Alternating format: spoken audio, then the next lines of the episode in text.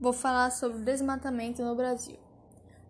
A ação que pode estar sendo feita é reflorestamento das áreas desmatadas, o aumento efetivo da fiscalização, criar mais áreas de conservação ambiental e organizar pequenos protestos. Quem pode organizar esses pequenos protestos?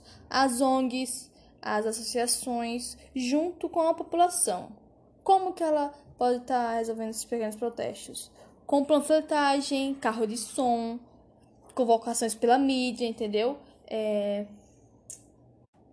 Propagandas feitas pela televisão, um chamado de para a população ajudar também a ela fazer parte disso, como usar só materiais de reflorestamento, né? Um, fazer pequenas coletas para ajudar o meio ambiente. Isso tudo ajuda.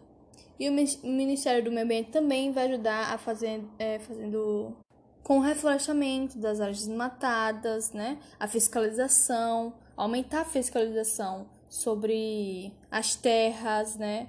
As, criar mais demarcações de terras indígenas.